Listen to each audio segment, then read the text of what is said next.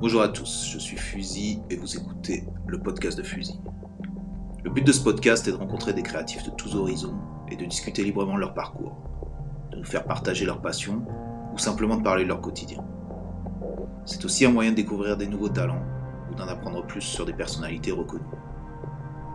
Dans ce 28e épisode, je reçois Limsa Dolné, un rappeur aussi bien à l'aise en freestyle que dans des textes plus aboutis et personnels. Et c'est justement en étant lui-même et en se livrant dans ses chansons qu'il est arrivé à toucher un public de plus en plus large qui aperçut rapidement son authenticité et son talent. On parle ensemble de ses références artistiques, de son rôle d'artiste et des responsabilités qui y sont liées, mais aussi de son enfance, de son quartier, de ses rencontres qui l'ont construit en tant que personne et en tant que rappeur.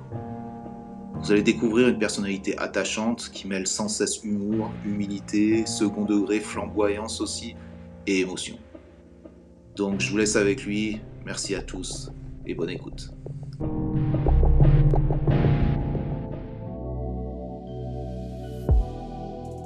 Salut Limsa, merci d'avoir accepté euh, mon invitation pour le podcast de Fusil. Donc, euh, comme d'habitude, je demande à mes invités de se présenter brièvement. Donc, je te laisse la parole. Euh, merci à toi pour l'invitation. Déjà, ça fait plaisir. Et euh, les présentations, elles vont commencer maintenant. Alors, je suis, je m'appelle Limsa Dolnay. C'est mon nom d'artiste. je suis un rappeur originaire d'Aulnay-sous-Bois. Et j'ai sorti deux projets en 2020, Logique 1 et Logique 2. Mhm. Et voilà, il y a bientôt la, la, partie 3 qui va, qui va sortir. Ok. Voilà qui je suis. Eh, mes gars ont jamais vu la tour Eiffel. La street c'est tous les jours. Ils pensent que les docteurs c'est pour les faibles, les psys c'est pour les fous. Elle la veut dans tous les trous. Je suis dans tous les coups. Ça m'arrange, c'est pas elle que j'allais prendre pour épouse. Donc ouais, tu l'as dit. Euh, ton blaze, ton nom d'artiste, c'est Limsa Dolné, donc, euh, donc je vais pas te faire l'offense de te demander d'où tu viens. Euh, c'est quoi l'importance justement de, de le mettre comme ça en avant direct dans ton, dans ton nom d'artiste quoi? C'est ça, j'imagine, ça a énormément d'importance pour toi, donc de, de dire d'où tu viens. Bah, en vrai, à la base, euh, la, la, la, véritable raison, c'est que comme euh, je voulais m'appeler Limsa et qu'il y en a déjà 15 000, il fallait que je trouve euh, quelque chose pour me démarquer, ne serait-ce que pour être référencé quand on passe sur un autre Limsa, etc. Il fallait que je rajoute comme un nom de famille à, à Limsa. Mm-hmm. Et j'ai choisi Dolné parce que ça me paraissait le truc le plus, le plus logique en vrai. Limsa Dolné, voilà, c'était comme un, je voulais que ça soit comme euh, un prénom et un nom de famille, euh, tu comme un titre de noblesse, Limsa de Aulnay, n'est-ce pas?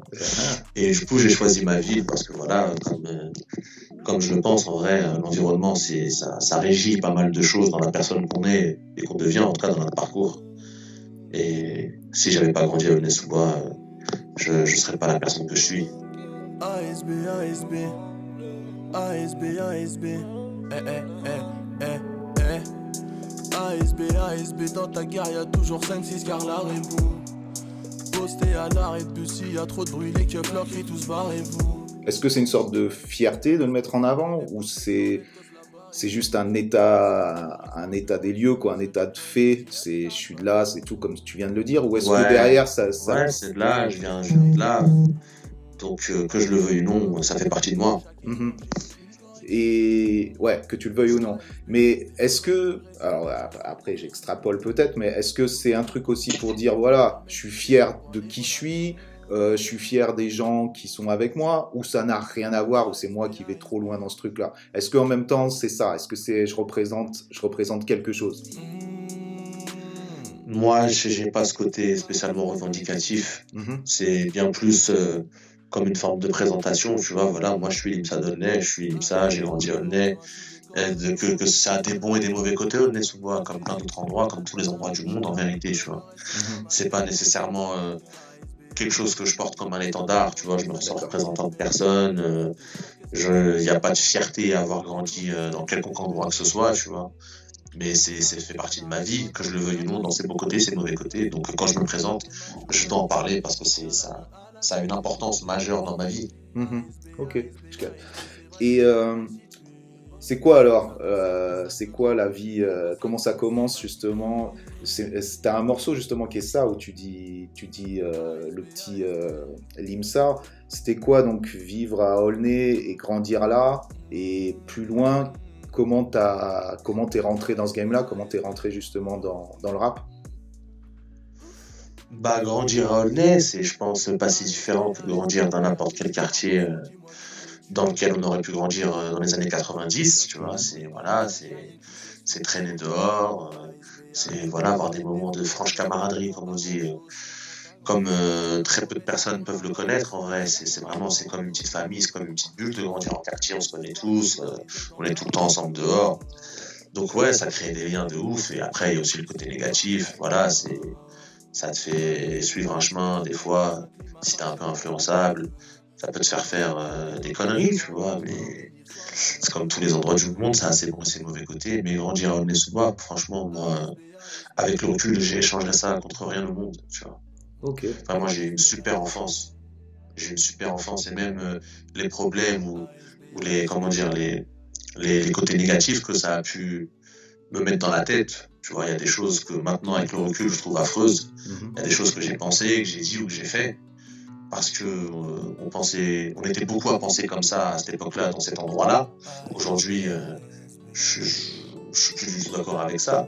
Mais au final, même ça, même les erreurs que j'ai faites, que je peux imputer au fait que j'ai grandi dans cet environnement-là, elles ont fait, elles ont fait de moi la personne que je suis, elles ont servi mon parcours, elles font partie des erreurs importantes que j'ai faites. Et il y a des erreurs qu'il faut commettre. Le petit Limsa, il a grandi aux Emmaüs, mais savait pas qu'il aura subir tant d'épreuves. Le petit Limsa veut Sherazade et Elodie. Il veut la mère Cobens, la Féfé Elodie. Il faisait passer le foot avant les meufs, les copines. Tout ça c'était logique. Ah. En même temps, c'est un parcours entre guillemets classique, c'est-à-dire que quand tu, tu grandis, tu vieillis, tu prends conscience que ce que tu, tu faisais avant, voilà, tu, tu, le remets en question. Ça fait partie, je pense. Exactement, de... exactement. Pas Et voilà, c'est c'est comme la partie euh, environnementale de cette remise en question, tu vois. C'est qu'est-ce que l'environnement dans lequel tu as grandi t'a inculqué comme valeur, et il y en a plein, mais il y en a des bonnes, et il y en a peut-être aussi des, des, certaines sur lesquelles il faut se poser des questions. Est-ce qu'elles est -ce est -ce sont réellement justes Est-ce que maintenant que je suis un adulte, que j'ai voilà, que je suis construit, que j'ai mon identité, est-ce que je suis vraiment ok ou d'accord avec euh, cette manière de penser? Je sais pas, faut réfléchir. Mais évidemment que c'est comme ça pour, pour, tout le monde dans la vie. Il y a toujours un moment où on se pose la question de qui on est vraiment, est-ce qu'on veut vraiment, euh, est-ce que à, 16 ans on était vraiment comme on est maintenant, est-ce qu'on est toujours d'accord avec euh, l'adolescent qu'on était C'est rarement le cas. Et il y a aussi des choses qui viennent de l'environnement.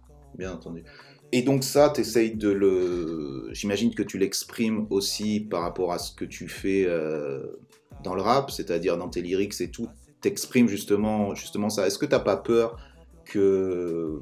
Du moins, est-ce que tu es conscient de ce que tu dis justement? J'imagine que tu es conscient de ce que tu racontes dans tes, dans tes textes. Mais justement, euh, ce rapport au, au fait que tu as appris, tu as changé, donc tu vas pas dire les mêmes choses que tu disais quand tu as commencé à rapper, j'imagine. Donc l'évolution de tes textes sûr, a ouais, évolué euh, avec, euh, avec, avec ton caractère, ton, tes opinions, j'imagine. Exactement. Après, le truc aussi, c'est que moi, je pense le rappeur que je suis, il est pas très très éloigné de l'être humain que je suis. Donc, euh, au final, obligatoirement, les deux se suivent et se ressemblent, entre guillemets, tu vois.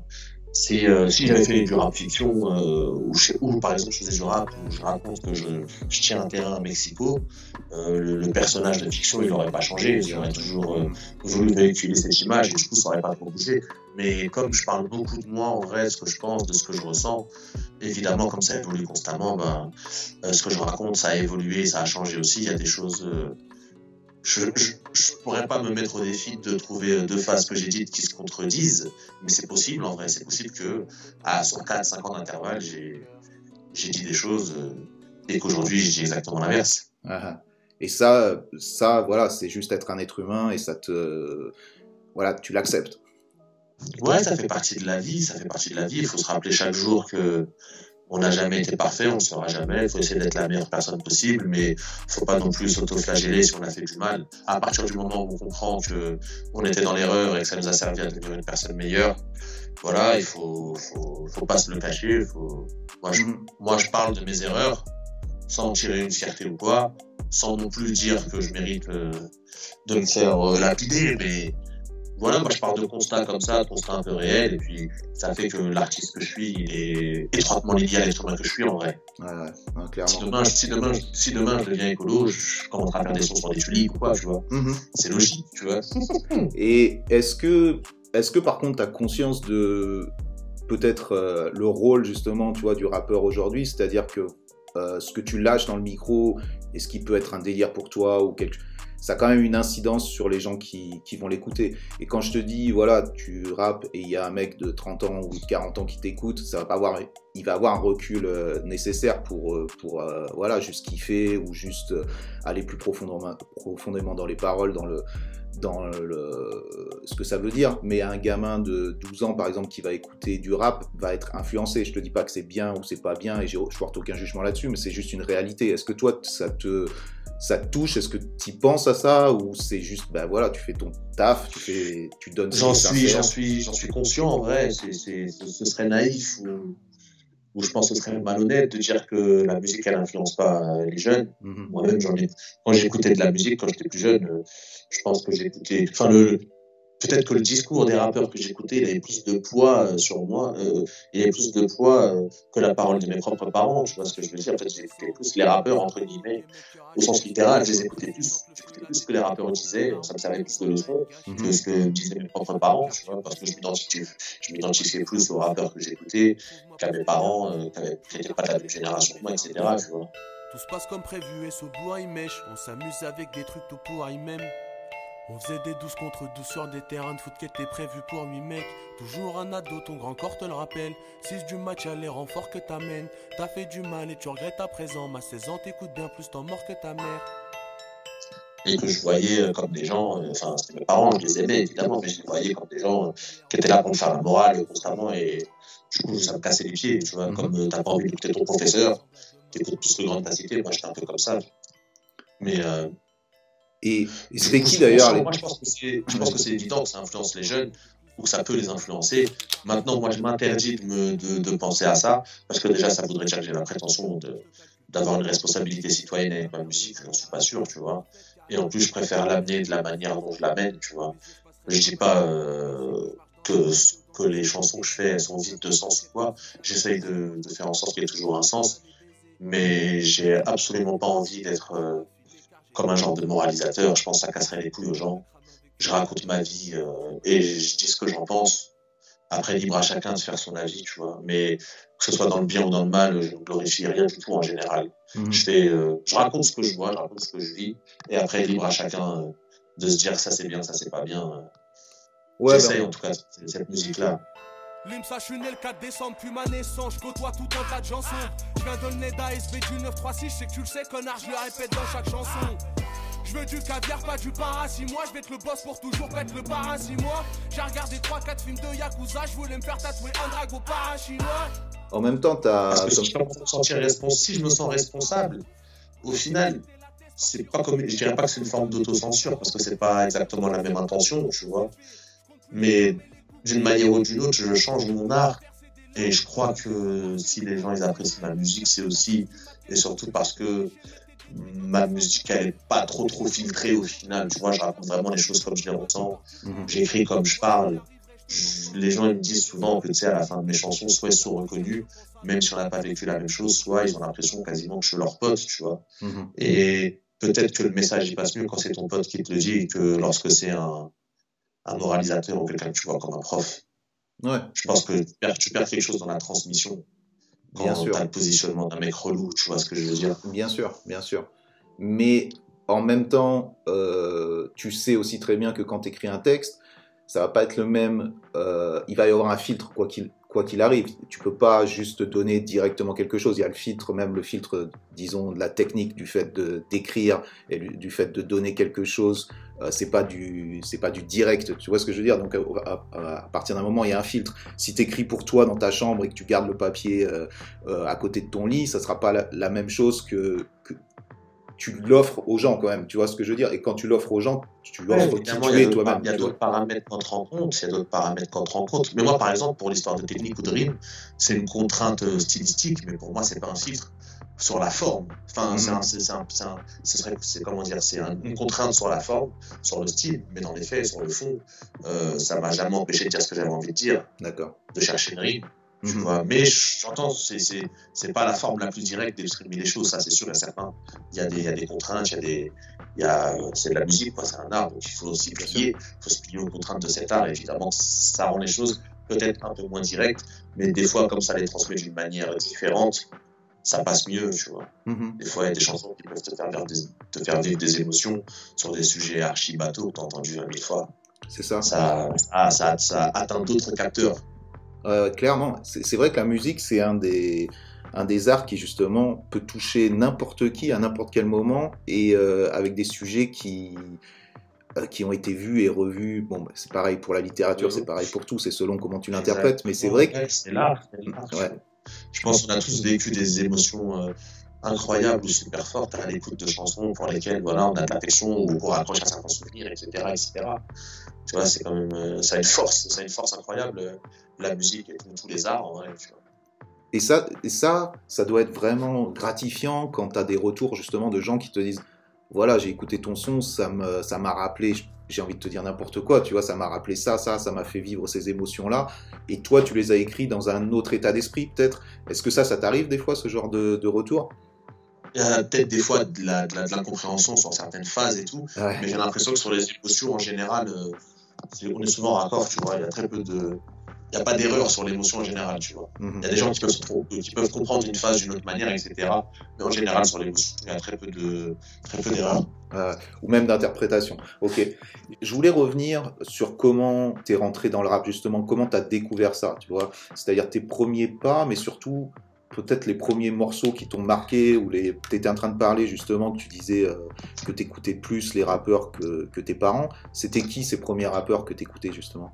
Euh, les rappeurs qui ont vraiment eu du poids euh, sur les sur le- l'adolescent que j'étais, je pense, euh, c'était Nubi, Salif, Barof, j'écoutais aussi de ouf, Booba, Ifi, j'ai beaucoup écouté. Voilà, c'était des mecs qui avaient entre guillemets une image de Kaira de ouf, tu vois, tu pouvais les voir comme des grandes tacités. Mais ils avaient quand même chacun leur manière, des espèces de de manière de se dévoiler, tu vois, de quand même de parler de choses un peu plus profondes, de sujets que peut-être les autres rappeurs ils, ils abordaient pas, tu vois. Mhm. Je trouve qu'il y avait, par exemple chez Salif, je trouve qu'il y avait une subversion de ouf, tu vois. Il, dans les choses qu'il disait et dans sa position de méga Kaira, il disait des choses quand même qui se disaient pas dans le rap français, tu vois. Ça y est, j'ai lâché l'école et mes parents sont contrariés. Leur seul souci, savoir ce que je compte faire et où je compte aller. Pour eux, je suis condamné. Alors c'est le bourrage de crâne. Mon entourage me tanne, me parle de courage, de calme. Ils me disent que la banlieue a bon dos, que beaucoup d'entre nous abandonnent. Moi, le premier avant d'autres, c'est ma mère que ça rend folle. Elle sait que c'est fini les farandoles et que si on traîne dehors, c'est que soit on deal ou soit on vole. Soyons fines, mais soyons fortes. C'est ce que je ressens dans son discours. Un savon digne de mes soirs au poste. Derrière mon disque tourne. Ce n'est pas une preuve d'insolence, car elle sait très bien que je rêve de rimes de d'assonance. Que un Despo, il a très très bien fait plus tard d'aborder les sujets que tout le monde connaît mais dont personne parle dans le rap parce qu'on parle pas de ça, tu vois. Le rap, au final, il y a aussi une forme de, de démagogie, tu vois, dans le rap. Euh, Si moi, tu vois, genre faire un son Nick la police, en vrai, même si on est tous d'accord sur le principe, c'est pas subversif, tu vois. C'est pas subversif. Faire un son de rébellion contre les keufs, mais c'est le truc le plus logique à faire quand t'es un rappeur, en vrai, tu vois ce que je veux dire? Bien sûr. L'inverse, c'est subversif. Mhm. Tu vois ce que je veux dire? Mais dire nique la police, c'est pas subversif pour le rap, même si dans la rue, dire ça, ça peut euh, te faire avoir euh, des problèmes judiciaires, tu vois. Mais en tout cas, dans le rap, il y a des choses qui sont pas subversives. Dire, euh, voilà, euh, je, je, je bicrave pour acheter une villa à maman, c'est pas subversif dans le rap. C'est le discours le plus attendu, tu vois ce que je veux dire. Mhm. Salif, il disait des trucs qui allaient à l'encontre de ça. Salif, il disait, ouais, mon pote, il est béton, je l'ai pas écrit. Ça, c'est un truc euh, qui est archi mal vu, tu vois ce que je veux dire. Ouais, Mais pourtant, ça existe. bien sûr. Pourtant, ça existe. Mhm. Et moi, je trouvais ça trop stylé qu'il entre guillemets les couilles de le dire. Je me disais, putain, lui, et je trouvais ça intelligent, tu vois. Je mettais pas ces mots-là à l'époque, je savais pas comment dire, mais je trouvais ça. Je me disais, putain, en gros, il a, il a raison, tu vois ce que je veux dire. Et ouais, ça m'a. Ça a été un des premiers euh, trucs un peu qui m'a mis une espèce de déclic sur, ouais. euh, Est-ce que ce que je pense vraiment, c'est c'est ça là où, où, où je suis pas d'accord avec tout. Mhm. S'il y a Ouais. des mecs comme ça, Il y a des mecs comme ça, gros, euh, qui venaient te, te, te questionner sur tes certitudes, tu vois, des mecs de quartier et tout. C'est super. vie? Ouais, ouais, c'est super intéressant parce que effectivement, c'est c'est faire bouger les stéréotypes et et se mettre en, se mettre en danger parce que quand tu dans un rap, tu dis des trucs euh, plus intimes sur qui tu es vraiment et pas pas la facilité de dire que tu es le meilleur et que tu es le plus riche et, et que tu as la plus grosse, tu te mets en danger, mais c'est là où ça devient intéressant. Et c'est dans cette direction-là que toi que tu vas aller. C'est- C'est clairement ça qu'on peut voir aussi dans tes textes parce que comme tu le dis, euh, c'est toi qui es en train de rapper, et ça, ça se ressent. C'est-à-dire que tu dis vraiment des trucs personnels sur ta vie personnelle, sur, sur ta famille, sur, des fois sur des, euh, sur, sur des sentiments que tu as qui vont à l'encontre du stéréotype du, du rappeur. Ouais, de fou, moi j'essaie vraiment juste d'être, d'être, après c'est difficile, mais d'être le plus honnête, le plus moi-même possible, Mhm. que ce soit dans les bons comme dans les mauvais côtés, tu vois, et les mauvais côtés, ça passe par dire aussi euh, euh, des choses euh, avec lesquelles en vérité euh, il y, a, il y a matière à discussion, même si on a l'impression que c'est normal et c'est logique parce qu'on le fait tout le temps, des fois il y a matière à discussion, tu vois. Mhm. Moi, il y a plein de choses, il y a plein d'avis, il y a plein de choses sur lesquelles j'ai changé d'avis en cours de route. Et euh, ça faisait pas de moi une mauvaise personne quand je pensais l'inverse. Mais c'est important de, de dire les choses comme elles sont, tu vois, peu importe les codes et les machins. Faut dire ce que, ce qui, il faut dire ce qui paraît juste. Moi, j'essaie d'être juste. Et ça passe par dire ce que je pense, puisque je pense des choses qui, que je parle, qui me paraissaient justes. Vois, c'est logique en vrai. Et qui, qui à bousculer les codes et tout. Mais je, préfère être juste que respecter les codes. Je préfère dire la vérité. Mais est-ce que quand tu écoutes d'autres choses, par exemple, qui sont totalement dans les codes et qui sont, euh, c'est euh, clairement affiché pour que pour jouer avec ces codes-là et pour les mettre en avant et pour vendre plus, est-ce que ça, ça, ça te met le seum, t'es là, ah c'est, t'es contre ça ou est-ce que tu te dis bon ok ben voilà lui il fait il fait ça c'est une école qui est comme ça c'est un choix moi je fais un autre choix j'ai un autre public c'est comme ça que tu le vois ou est-ce que tu le vois plus dans un truc ok c'est la facilité Moi, ça me dérange. Moi, je sais pas, ça me dérange pas. Des fois, ça me fait rire en douceur, tu Ouais. vois. Mais euh, le truc, c'est que c'est que des codes. Et euh, par exemple, si on parle des codes du quartier, gros, euh, c'est pas toi que je vais l'apprendre, mais les codes de la rue, c'est repris par tout le monde, par la mode, par les plus grands, tu vois. Et au final, euh, il y a matière à se vexer, à dire ça nous vole, nos trucs et tout. Au final, ça ne reste que des codes, tu vois. mais Quand ça, quand ça devient une culture ou quoi, c'est plus embêtant. ouais quand ça devient euh, l'appropriation d'une culture, ça devient plus embêtant. Mais est-ce que la culture, ça appartient pas à tout le monde, tu vois? Tant que c'est fait dans le respect, tu Mhm. vois Ouais. Tant que c'est fait dans le respect. Moi, euh, moi, ça me dérange pas euh, que des petites meufs elles mettent des là-bas ou je sais pas quoi, tu vois, si ça les fait kiffer. Elles ont le droit d'en porter. Après, si, euh, ça, si c'est un instrument ou un outil pour te moquer des gens, pour manquer de respect aux gens, c'est encore autre chose, tu vois. Mhm. Mais dans les faits, gros, euh, moi, après, c'est que mon humble ressenti, tu vois. Moi, j'ai grandi comme ça, j'ai grandi dans un quartier où mon, mon voisin d'en face, c'est un Renoir, euh, mon voisin d'en dessous, euh, c'est un, c'est un, un Antillais, mon voisin de. Tu vois ce que je veux dire, on était tous ensemble. Et c'était c'était peut-être une autre vision euh, de l'antiracisme, mais nous, on passait nos journées à se vanner, à tout faire ensemble. Il y a des gens, ils ont attendu peut-être 25 ans de goûter un tiède. Moi, je- à 12 ans, j'en avais déjà mangé. euh, voilà, tout le monde partageait tout avec tout le monde. Et au final, euh, c'est, je suis pas en train de faire une espèce de truc bénéton, mais bon, on était vraiment tous ensemble, on calculait pas. Quand il y avait la Coupe d'Afrique, on se vannait, on se vannait de ouf et tout, tu vois. on- mais euh, on rigolait. C'était, tu vois, on se sentait assez libre pour pouvoir rire des autres sans se manquer de respect. Il n'y a jamais eu jamais entendu un sale noir à la cité ou un truc comme ça, tu vois Ouais. un sale arabe et tout. Par contre, se vanner sur ouais, l'équipe d'Algérie, elle est nulle, ouais, c'est au Sénégal, je sais pas quoi, ça on le faisait tout le temps. Ça nous a jamais rendu racistes. Mais c'est justement parce qu'on se sentait archi proche qu'on pouvait se permettre de le faire. Mhm. On se sentait libre. Parce que moi, quand, moi, quand, quand mon pote d'en face il va de l'Algérie, mais je sais qu'il va de l'Algérie, je sais que c'est une vanne, je sais qu'il est pas raciste pour un sou. Tu vois. Mhm. Comme on dit, on peut rire de tout, mais pas avec n'importe qui. Tu vois. C'est ça. Et tu sais, euh, pour continuer sur ce sujet-là, même s'il y avait d'autres trucs euh, qui m'intéressaient dans ce que tu disais, euh, j'ai l'impression que maintenant, il y a une sorte de d'autocensure qui est, liée aux, aux réseaux sociaux. Pour revenir sur ce truc-là que que j'ai totalement vécu et que je que été à fond c'est-à-dire la vanne, tu vois, ça c'est vraiment un truc de voilà, tout groupe tu vannes et tu vannes euh, et tu vannes sur les origines, tu vannes sur plein de choses, sur les, caractéristiques physiques et c'est juste comme ça, c'est juste comme ça et comme tu le dis, ça ça a jamais été derrière du racisme ou quoi que ce soit. Et j'ai l'impression que maintenant avec ce truc de réseaux sociaux, euh, ça a changé, c'est-à-dire que tu peux être vilipendé pour une blague dans ce genre-là parce que parce que c'est interprété d'une autre manière, tu vois ce que je veux dire? Et ça, ça, ça engendre un truc où tout le monde marche sur des œufs et il y a une sorte de truc ridicule où tu peux plus rien dire du tout euh, sous couvert de euh, une sorte de il faut il faut s'exprimer comme il faut, il faut être, euh, tu vois ce que je veux dire, et ça, ça restreint. Alors je sais pas si, si ça c'est juste mon ressenti ou si toi tu le ressens aussi, aussi, mais ce truc-là où il faut faire attention à ce que tu vas dire parce que ça va être mal interprété. Est-ce que ça, est-ce que ça tu le ressens justement? En tant que toi justement artiste qui s'exprime ça, ça, ça, c'est évident, ça c'est évident. Après, le truc, comme tu l'as dit, c'est que les réseaux sociaux, ils ont changé le, changé le, game de, de, de ce truc-là, tu vois? Ça veut dire que, au-delà du fait que faire une blague, etc., ça, ça, ça, ça doit, enfin, ça doit n'avoir valeur que pour ce que c'est, c'est une blague, tu vois, ce que je veux dire. Si, si on part du principe qu'on peut rire de tout, il faut rire de tout, tu vois. Après, c'est comme tout, euh, il faut le faire de manière intelligente et un peu, et de manière juste, entre guillemets, je, je vais caricaturer à peine, mais euh, je me sentirais pas le plus malin du monde de faire une blague misogyne si je sais que dans la pièce, il y a une petite nana qui a subi une agression, un truc comme ça, tu vois. La blague, elle resterait drôle en elle-même, parce que si la blague est drôle, la blague est drôle, mais est-ce que ce serait euh, malin de le faire devant quelqu'un que ça peut faire souffrir? Moi, j'estime que le rire ne mérite pas de faire souffrir des gens, tu vois. Et du coup, il faut bien faire la différence entre les blagues qui ne sont strictement que des blagues qui, qui sont des fois reprises sur les réseaux sociaux par des mecs qui les ont postées il y a 5-6 ans, tu vois, mhm. à l'époque où, entre guillemets, ce genre de discours était encore permis, était encore toléré, à tort ou à raison. Ça, j'avoue que moi, moi-même, je me pose la question, tu vois. Je me pose la question de est-ce que.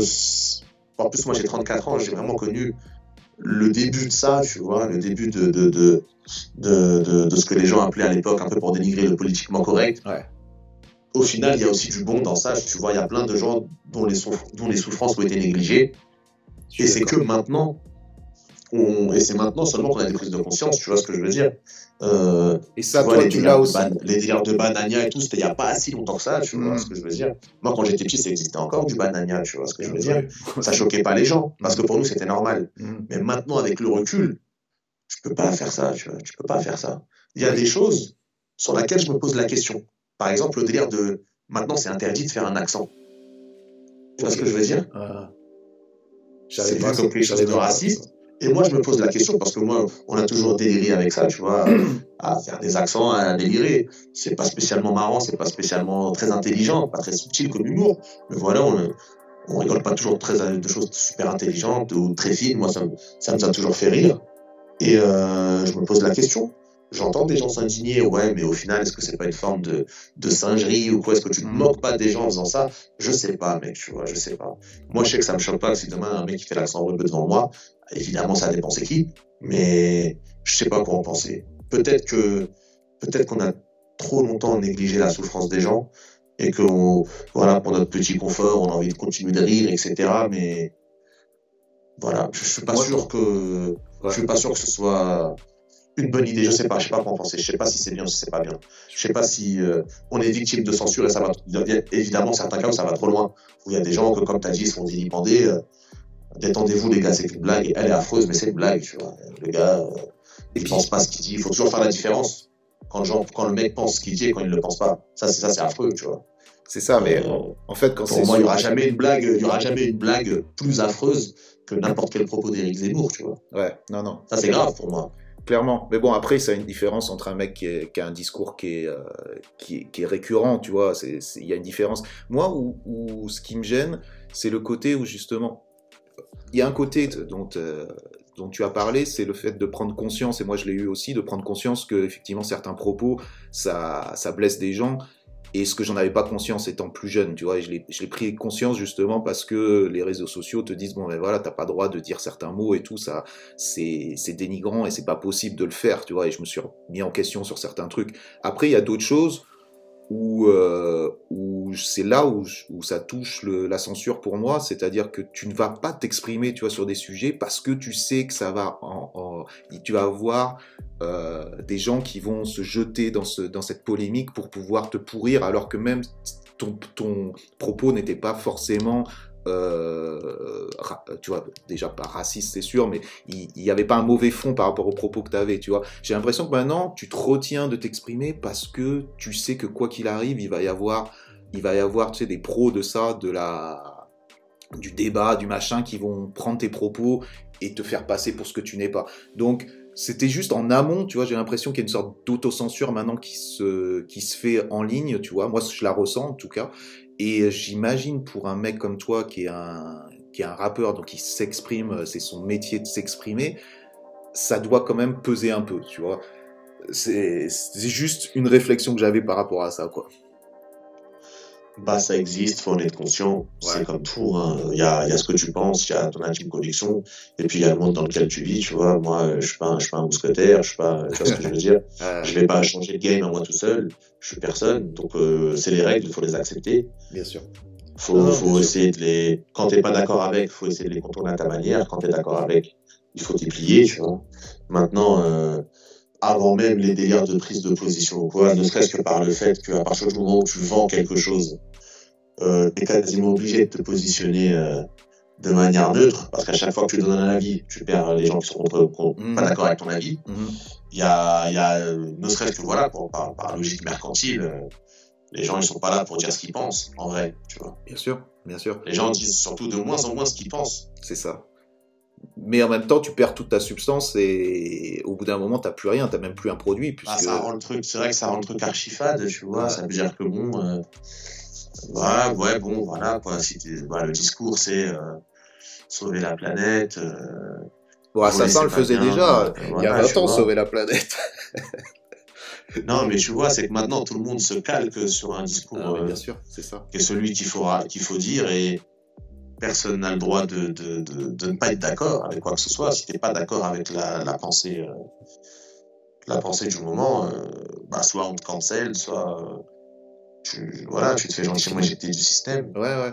C'est quand même assez triste parce que on n'a jamais été dans un système où tu avais justement autant la parole, tu peux t'exprimer de n'importe où dans le monde, tu prends ton téléphone et tu t'exprimes direct par les moyens que tu veux, tu es entendu par tout le monde, et en même temps, il y a cette sorte de consensus qui est ok, tu peux t'exprimer, mais reste sur la vibe du moment, c'est-à-dire, bon ben voilà, euh, donc donc c'est normal parce qu'il faut, il faut se réguler dans ce qu'on dit et c'est tout à fait normal, mais quelque part on perd, euh, je trouve, ouais, il y a des trucs qui se perdent, c'est compliqué, mais... Euh, non, mais ouais, ben ouais. Après, le, le, petit côté positif, c'est que évidemment, ça fait un tri, tu vois. Mmh. J'ai l'impression que les nouvelles générations, elles sont bien plus éclairées que nous sur, euh, enfin, ils ont vraiment, il y a une prise de conscience, tu vois, sur, euh, voilà, on peut plus tout dire, on peut plus, ça, ça a du bien, ça. Moi, je suis, je suis ni, euh, je suis ni dans, dans, dans l'espèce de position qui clame que ouais, c'était mieux avant, on peut plus rien dire et tout. Évidemment qu'on peut dire moins de choses qu'avant. Mais d'un côté, heureusement, d'un côté, malheureusement, parce que des fois c'est extrême, des fois il y a des choses, des fois juste ne pas être d'accord, ça fait de toi un dingo. Mhm. Et c'est dommage qu'on puisse plus débattre, parce que maintenant, du coup, il n'y a plus de débat. Il n'y a qu'une seule parole à, suivre. Et ça empêche de réfléchir, et je trouve que le débat, ça permet de réfléchir. Après, moi, je préfère parler avec quelqu'un avec qui je suis pas d'accord qu'on l'empêche de parler. J'ai envie de savoir ce qu'il pense, pourquoi il le pense, mhm. lui donner mon ressenti, qu'on discute, tu vois. C'est ça, c'est comme ça qu'on progresse, je pense. Ouais, clairement. C'est pas en disant euh, aux gens qui ont une pensée différente de, de l'exprimer, même si, même si cette pensée, on la pense folle ou, oui, l'approprier, tu vois. Surtout que maintenant, il y a quand même la loi qui couvre pas mal de choses. C'est-à-dire qu'il y a une liberté d'expression euh, régie quand même par la loi. Tu peux pas dire des trucs racistes, et tant mieux. Mhm. Mais voilà, je pense que le débat, il est possible. Mais même ça, maintenant, on peut plus le faire. Mhm. Ça veut dire que une discussion calme et apaisée entre deux personnes pas d'accord, c'est plus possible. Mhm. Bon, tu le dis, tu euh, es vraiment dans l'échange euh, avec les autres. Toi, tu as grandi dans ce quartier euh, à Aulnay, c'est quoi la cité Emmaüs, c'est ça les, les, Emmaüs, oui, exactement. Tu es resté euh, là-bas toute, toute, ton enfance? Ouais. Ouais. Là où je veux en venir, c'est.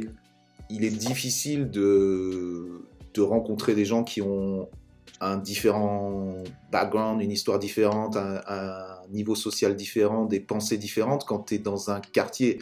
Est-ce que ça, tu l'as ressenti et comment tu as réussi justement à t'ouvrir Ou est-ce que tu l'as fait J'ai l'impression que tu l'as fait, mais à t'ouvrir à d'autres types de personnes et à pouvoir discuter et échanger justement avec d'autres type de gens Est-ce que c'est via le hip-hop que ça a été ça ou est-ce que c'est via l'école C'est via quoi? Non, ouais, ça s'est fait via l'école, ça s'est fait via aussi mon tempérament. Je suis quelqu'un de super curieux Mhm. et j'adore parler avec les gens, j'adore euh, connaître les gens. euh. Je suis comme un genre de vagabond, tu vois, un aventurier social. J'adore parler avec des gens différents et tout. Et euh, bah moi, je pense jusqu'à mes 16 ans à peu près, j'avais rien vu d'autre comme né sous le bois. Donc euh, j'avais rien vu d'autre que mon quartier quasiment et les gens qui y habitent.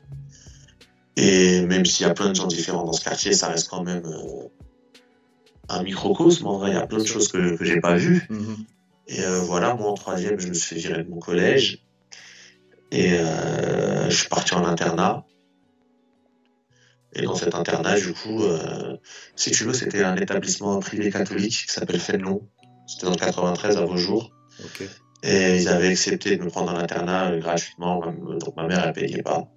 Et du coup, on se retrouvait avec des gens qui payaient, bah, je sais plus combien c'était à l'année, mais euh, je on se retrouvait avec des gens qui étaient donc euh, en école privée, euh, leurs parents payaient l'école, et donc avec des gens qui étaient d'une autre condition et d'une autre sphère que moi, que la mienne, et je me suis retrouvé dans le pire comme dans le bien à, à- dans les côtés positifs, à voir que je pouvais avoir plein de points communs avec des mecs comme ça qui étaient archi différents de moi, tu vois. Mhm. Et de me dire qu'au final, il y a peut-être des choses euh, que je sais pas, la cité, euh, les gens ils kiffaient pas, alors que moi je kiffais de ouf. Genre, je sais pas, euh, tel album, quand je le fais écouter à mes potes à la cité, ils kiffent pas du tout, ils trouvent ça trop bizarre. Ils me trouvent trop bizarre, même. Mhm. Et il y a des mecs internats qui sont des petits mecs, des petits blancs, de bonne famille, etc. Et qui eux aussi, qui me disent Ah, mais toi, tu t'écoutes ça, toi aussi? Et ça, ça me, ça me mettait déjà un, un premier déclic mode Mais wesh, en fait, euh, oh, ces gens-là, ils sont pas, c'est pas des extraterrestres. Hein. Euh, Ils peuvent kiffer les mêmes trucs que WAM et tout. Je peux avoir des points communs avec eux que j'ai pas avec des mecs de mon quartier qui je traîne tous les jours, etc. Et aussi à l'inverse, dans les côtés négatifs. Comme j'ai beaucoup senti le regard euh, dans Ouais, Théma, c'est le nouveau, c'est la Kaira, c'est le mec nez mhm. j'étais pas si méchant que ça, mais je crois que ça m'a enfermé dans un rôle de méchant. Parce que euh, je pense qu'inconsciemment, comme eux ils m'ont vu en méchant, j'ai voulu faire le méchant, tu vois. Et c'est en même temps à cette époque-là que j'ai commencé à m'ouvrir, et en même temps à cette époque-là que j'ai commencé à, à faire n'importe quoi, entre guillemets, tu vois. Mhm. Et euh, quand tu parles de ces textes ou de ces, euh, ces musiques que tu écoutais, que dans ton quartier on trouvait ça chelou et que eux euh, trouvaient ça bien, c'était quoi comme type de musique? Mais même en rap, hein, hein, Ouais. un hifi, par exemple, à la cité, bon, les gens ils aimaient pas trop quand je Mhm. faisais écouter, ils me disaient non, non, ça nous parle rap et tout. Et eux, euh, à l'internat, c'est des petits mecs de Paname, des fois et tout. Franchement, ils écoutaient filles de ouf et je, trouvais ça ouf que eux et moi on se rejoignent sur ça. Tu vois, par exemple. À mon Euh, époque, le rap, c'était pas comme à notre époque, le rap, c'était pas comme maintenant où c'était la musique de tout le monde. Euh, dans le collège, bah, notamment dans ce collège-là, tu vois, la plupart des gens, ils écoutaient euh, du rock'n'roll ou, tu vois, ou des trucs qui passent à la radio, mais ils écoutaient pas, pas, pas tant de rap que ça, tu vois. Et puis tu avais le truc important de dire que t'écoutais du rap, tu t'écoutais que du rap ou t'écoutais du rock, t'écoutais que du rock, tu vois ce que je veux dire? Il y avait pas ce. Bon, moi je parle de mon Ouais, époque. c'était là, un peu ça, ouais. C'était un peu ça, t'étais un rocker ou t'étais un rappeur ou Voilà, t'étais un... ça. Et ça, c'est peu ça. ça, c'est super important que ça se soit tant mélangé comme ça que maintenant tu puisses. euh, Mais ouais, de ouf. Euh, Ça, c'est quand même assez beau, quoi, je trouve. Comme, euh, moi, je vois à l'époque, le gros relou, mais à l'époque, ouais, il n'y avait pas moyen que tu aies un perfecto avec une paire de airbags et un jean slim et une Ah non, casquette soit j'en sais rien, tu vois, mais ça existait soit pas. Air Max, survêt Lacoste, banane, casquette Lacoste, soit euh, jean troué, euh, tu vois, c'est bon, chacun Tu choisis, sa- tu choisis, mais tu Chacun avait son pas. clan, ouais, chacun avait son clan, tu vois. C'était une forme de, c'était une forme de communautarisme aussi. hein. Ah, ouais. Dans la cour, les gothiques, ils restaient entre eux, nous, ils nous appelaient les wesh ou les kaira, on restait entre nous. C'est vrai, c'était comme ça de ouf. Le seul moment où on parlait, c'est quand il fallait nous donner les devoirs, tu vois. Quand ils disaient, passe-moi ton devoir de français, c'était le seul moment où je parlais avec eux, je crois. Mais justement, c'est ça qui est intéressant, c'est le fait que tous ces microcosmes, tu vois, que ça soit hip-hop, je te dis n'importe quoi, hard, rock ou, peu importe, on se crée des règles qui, on est censé être libre dans notre, dans notre manière de, on est jeune, on est censé être libre, on, s'exprime, blablabla, on est contre les autorités, et quelque part on reproduit les mêmes règles que, euh, que celles qu'on s'élève contre. Tu vois ce que je veux dire? On, Dans chaque microcosme, on, doit être comme ça, on doit écouter ça, on doit faire comme ça, on doit agir comme ça. Et, euh, et on se renferme en fait. Et donc on va contre ce qu'on est censé euh, représenter. Est-ce que ça tu, le, captes aussi? Est-ce que ça c'est un, truc que tu, ressens? Je sais que tu le ressens parce que c'est ce dont tu parles depuis, une demi-heure, c'est-à-dire le fait que, voilà, euh, dans tes textes, t'amènes quelque chose qui est de toi et ça casse des règles et ça casse des, schémas. Mais je voudrais, je voudrais que tu me dises ton opinion quand même par rapport à ça, par rapport à ces règles qu'il y a dans, dans, ah. dans, nos microcosmes. Bah, le truc des règles, c'est que même les mecs qui veulent casser les règles, au final, ils rentrent dans le système, parce que vouloir casser les règles, c'est s'adapter aux règles, c'est vouloir les casser. Et le truc, ça fait que même un mec qui croit casser les règles, il casse les règles selon ses règles à lui, selon ses codes à lui, selon ses valeurs. Et au final, euh, en changeant les règles, il va imposer les séries tu vois. Mm-hmm. Mais euh, c'est comme ça, c'est sans fin, en vrai. Il a pas de. Ouais, non, clairement. Et euh, par rapport à justement ton positionnement, euh, les textes que tu as, donc on disait un peu ce côté, bah déjà tu le disais, l'IMSA, l'artiste et l'homme, c'est la même personne. Qui est-ce que tu touches? Quel est ton public? J'ai pas d'idée justement. Toi, tu le sais justement quel est ton public? Franchement, ça dépend. En vérité, c'est des gens, si tu veux que, que je sois totalement honnête avec toi, je vais suivre mes statistiques Insta, etc. Tu vois c'est 90% euh, d'hommes déjà. Mm-hmm. Il y a 10% de femmes, il y a 90% d'hommes.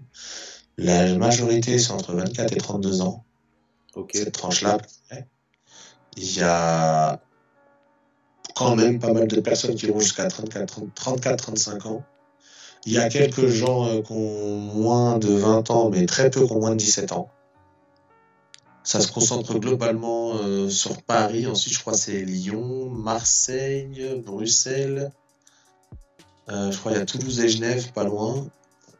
Mais par exemple, quand toi, es, tu fais un concert, bon, en ce moment, il n'y a pas de concert, mais les gens qui sont en face de toi, c'est ça aussi C'est ce que, ce que tu viens de dire là? la, la, chose que je viens de te dire, c'est la, c'est la réponse que je peux te donner si je veux être le plus fidèle à la réalité. Tout le reste, c'est, tu vois, et même cette, même cette chose, même cette donnée-là, elle est soumise au fait que c'est des, analyses d'Instagram. Donc il y a des gens qui n'ont pas Instagram qui doivent écouter, tu vois, pas beaucoup, mm. mais il y en a. Mais du coup, un public, moi, c'est difficile à, quantifier, à jauger. Il y a un peu de tout, je te dirais. Il y a beaucoup de gens euh, qui m'ont connu euh, grâce à des affiliations de type Grunt. Mm-hmm. Donc évidemment, a un public qui peut ressembler au public Grunt qui me suit. Giorgio, pareil. L'homme pâle, pareil. Après, il y a aussi la partie de mecs qui se reconnaissent dans ce que je dis en mode euh, des mecs de quartier. Par exemple, moi, quand je marche à la cité, les petits, ils m'écoutent pas du tout, tu vois. Limite, ils, savent, ils, savent, que je fais du, ils savent que je fais du rap, mais ça les intéresse pas, tu vois. D'accord. Ils préfèrent écouter la crime, Joule et tout. Et même des mecs un peu plus âgés qui me disent, ouais, gros, ces choses que tu fais, ils respectent. Ils respectent à fond, mais ça, c'est pas la musique qu'ils écoutent, tu vois ce que je veux dire? Parce que peut-être ça leur parle pas, ou ça les touche pas, et toi De même manière qu'il y a des gens euh, qui ne me ressemblent pas du tout, qui arrivent à, mhm. à ressentir des trucs en m'écoutant, tu vois. Ça, je trouve ça ouf. Il y a des mecs euh, à qui euh, tu peux croire naïvement que ça peut parler, ça, ça leur parle pas, tu vois. Mhm. Ça veut rien dire, franchement, ça veut rien dire.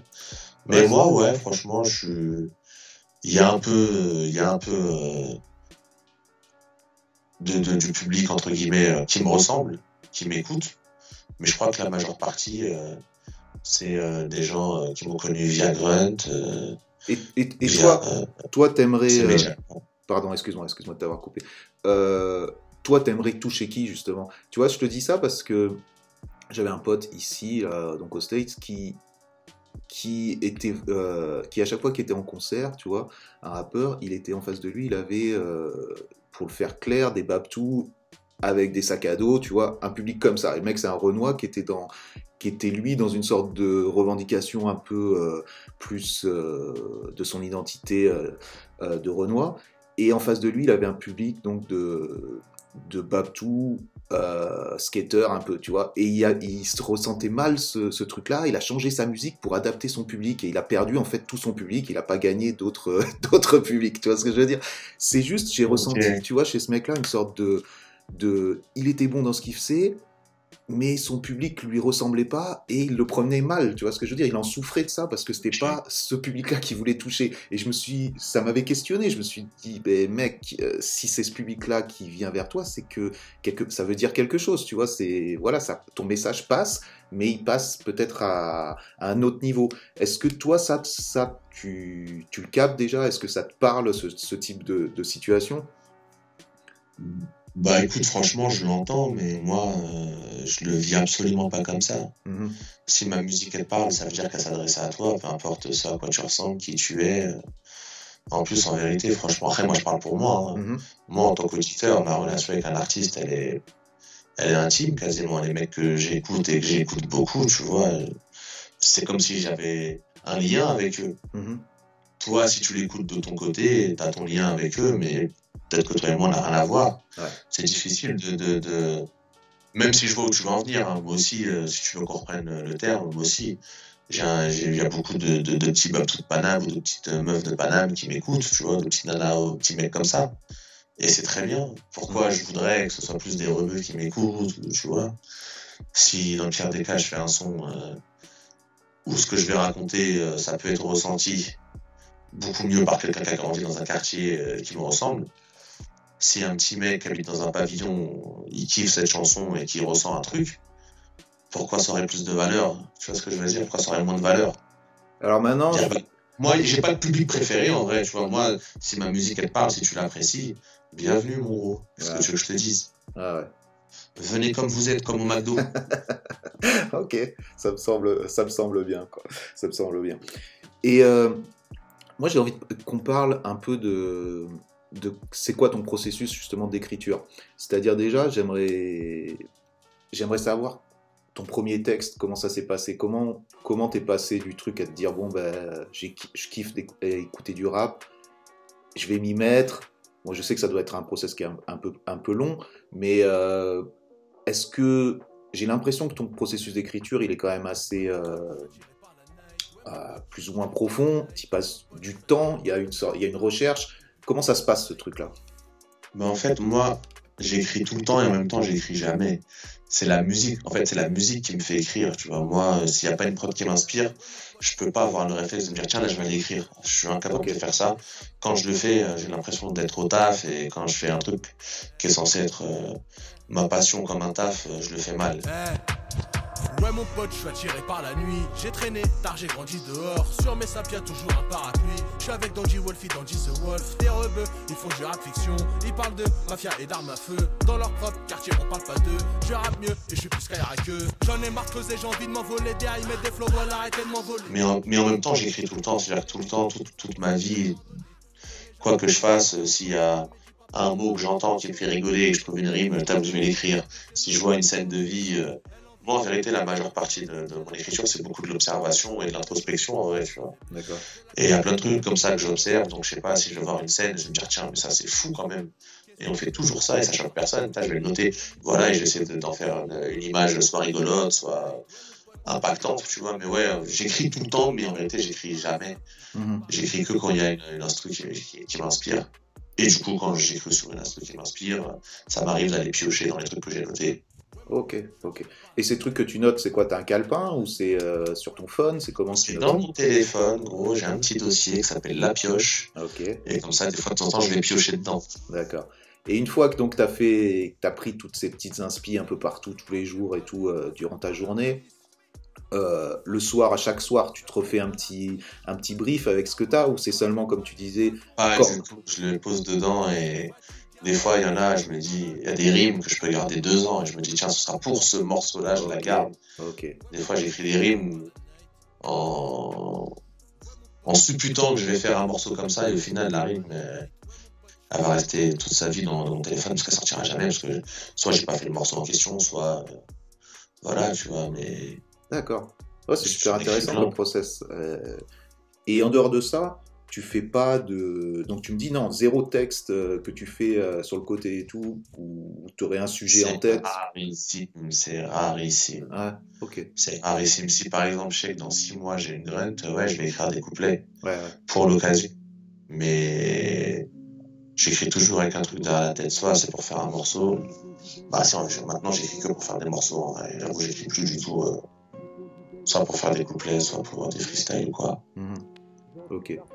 Et, euh, et derrière ça, bon, je sais pas, à chaque fois, tu vois, que je rencontre un rappeur, je sais euh, ce travail d'écriture qui est quand même quelque chose qui, tronche quand même, qui est quand même quelque chose que tu as toute la journée, tu y penses tout le temps. Ça se rapproche beaucoup du travail de, l'écrivain. Est-ce que toi, tu te sens proche de ça? Est-ce que tu lis? Est-ce que tu as des références euh, littéraires? Ou c'est un truc qui ne t'intéresse pas du tout? Euh, je lis pas, euh, j'ai quasiment jamais lu, c'est même pas ça m'intéresse pas, c'est que je suis incapable de le faire. J'ai le taux de concentration d'un enfant de 5 ans. Ok. Ça veut dire que je vais lire deux lignes, je vais me lever, je vais aller ouvrir le frigo. euh, après, euh, je vais continuer à lire, je vais prendre mon téléphone, je vais aller sur Insta. Sur ça, je suis vraiment une merde, tu vois. D'accord. Et bien avant qu'Instagram arrive et tout, j'avais d'autres trucs qui me parasitaient, mais je suis incapable de lire un livre. euh, c'est, j'arrive pas, j'arrive pas, je suis pas concentré, j'arrive pas du tout à le faire, tu vois. Et pourtant, c'est trop stylé. Il y en a un que j'avais réussi à lire, c'était parce que je kiffais euh, ça. Il est revenu, euh, le film tiré du, du livre de Stephen King, du coup, je voulais lire Mhm. ce livre et j'ai réussi à le lire, mais ça m'a pris euh, beaucoup de temps, tu vois. Et pourtant, je kiffais l'histoire et tout. Et tes références, elles viennent de quoi alors? Tes références de rimes et tout, c'est des trucs qui sont plus liés au, au hip-hop parce que t'as entendu avant? Ou Ouais, ouais, je rime, je pense, je rime comme un rappeur. hein. Je rime vraiment comme un rappeur. C'est des rimes de rappeur, c'est pas du tout des rimes d'écrivain. La plupart des écrivains, ils riment en une syllabe, tu vois. C'était rare qu'ils riment à plus d'une syllabe. Mhm. Là, genre de multi et tout, c'est des trucs de rappeur. hein. Alors, ça veut pas dire que c'est mieux. Hein. Ouais, Euh, non. euh, si si j'écrivais mieux que Baudelaire, ça saurait. Mais euh, non, non, c'est des rimes de rappeur. C'est vraiment des structures de rimes de rappeur. D'accord, ok. Et euh, bah écoute, j'en ai. T'es où là Tu m'as dit t'étais en Belgique là, c'est ça? Je suis à Bruxelles, je suis dans le studio d'un frérot là. Le pauvre, je suis parti m'isoler comme un gros con, mec. Parce que comme je te l'avais dit, j'ai une mémoire de chien mort et j'avais totalement oublié. Mais ça m'arrange, je suis toujours comme ça. moi. Ok, tout est à, tout est à l'instant et au, au, au timing comme ça. Ok, bah c'est cool. Bah, Ouais, juste- mais j'avoue que je suis affreux. Il faudrait que j'arrête, mais j'adore m'imposer de l'improvisation. Mhm. C'est comme une forme de test pour moi-même à chaque fois, tu vois. Et comme en plus, des fois, ça m'arrive que ça se passe bien, j'ai envie, je me dis, mais vas-y, faut que j'arrive à le faire. Montre-toi que t'es capable de le faire, mais, mais c'est pas bien, parce qu'en vérité, ce sera encore mieux si je préparais un minimum. Je suis vraiment un gros con, tu vois. Mhm. Mais il faudra que je me casse la gueule un jour, comme ça, je comprendrai qu'il faut quand même le faire, tu vois. En même temps, si tu te sens à l'aise euh, dans cette improvisation et qui C'est ça aussi le truc, c'est que j'avoue, je crois que j'adore ça. Et voilà, pourquoi Je pas. pense que je serais, je pense que je serais moins bien si j'avais préparé un truc, parce que du coup, je repenserais à ce que j'ai préparé, machin, et gros, ça me tordrait l'esprit, tu vois. Je crois que mon cerveau, il fonctionne comme ça, j'ai pris l'habitude, c'est comme ça, là, tous nos mécanismes, tu vois. Bah, Il y a des gens très angoissés qui ont besoin d'avoir tout planifié à l'avance, et si tu leur niques un seul de leurs repères, ils sont perdus. Moi, peut-être que c'est l'organisation qui, qui me désorganise, tu vois. Mhm. Bah, c'est parfait, c'est comme ça que tu t'exprimes, tu as trouvé le moyen de t'exprimer de la manière euh, qui, qui t'allait, c'est ça le plus important. Donc, euh, et puis tu prouves euh, par, tes, par tes morceaux et par ce que tu as fait que, que ça marche. Donc, euh, donc continue comme ça, bonne continuation. Et j'aimerais que tu dises peut-être à, donc à notre, nos auditeurs quels sont les prochains sons qui vont sortir, qu'est-ce qu'il y a là, qu'est-ce qu'ils peuvent écouter. Donc je te laisse un peu faire ta, ta promo. Putain, comme chez Michel Drucker, c'est génial. Bah, écoute. boss. Écoute, c'est comme ça, hein. il faut, il faut s'adapter. Comme... Bon, bon, bon, Eh, bonsoir, Michel Drucker, on me à l'avait pas hein. encore. Michel Ah, Drucker, bien. T'inquiète, t'inquiète, un petit, un petit Michel, je mon petit fusil, t'inquiète.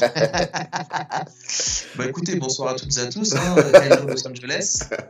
Voilà, euh, il y a Logique euh, volume 1 et Logique. Alors Logique part 1 et Logique partout, dispo partout, sur toutes les plateformes de streaming, euh, Spotify, Deezer, euh, Tidal, Napster pour les quinries, n'est-ce pas? Et euh, il y a Logique 3 qui arrive cette année. euh, Il y a le clip de Starting Block avec Isha, un super rappeur belge qui est disponible. Voilà, j'espère que ça va vous plaire. hein, et, euh, merci pour tout, Fusil, c'était un plaisir de ouf. C'était une belle discussion. mec. Bah, merci à toi, Limsa. C'était, c'était cool de pouvoir entendre un peu plus de. Et puis j'invite tout le monde à aller écouter, euh, à aller écouter un peu tout ça parce que parce que c'est du bon et euh, je pense qu'on pourra, Merci, merci. verra un peu partout euh, très bientôt. Merci, merci. J'espère que j'ai pas dit trop de conneries, putain. Non non, c'était, très bien, c'était très bien. Eh ben, merci beaucoup, Fusil, au plaisir. Merci, à, très bientôt. Merci pour, avoir, pour ton temps. Merci, Grand plaisir, merci beaucoup. Ciao, ciao.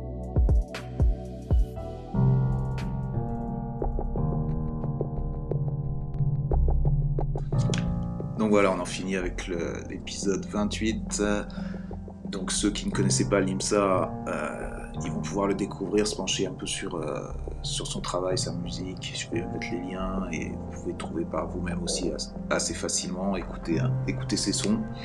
Et ceux qui le connaissaient, eh ben, je ne sais pas s'ils ont été surpris par ce qu'il a dit, ou, mais voilà, le mec est sincère et il y a des bons trucs là-dedans, je pense. Donc toujours, euh, moi je ressors de là toujours plus riche d'informations, toujours plus riche d'échanges et euh, et, c'est vraiment le but de, ce podcast. Donc, euh, donc j'espère que vous, continuez à kiffer. A priori, c'est le cas, vu que je vois que les.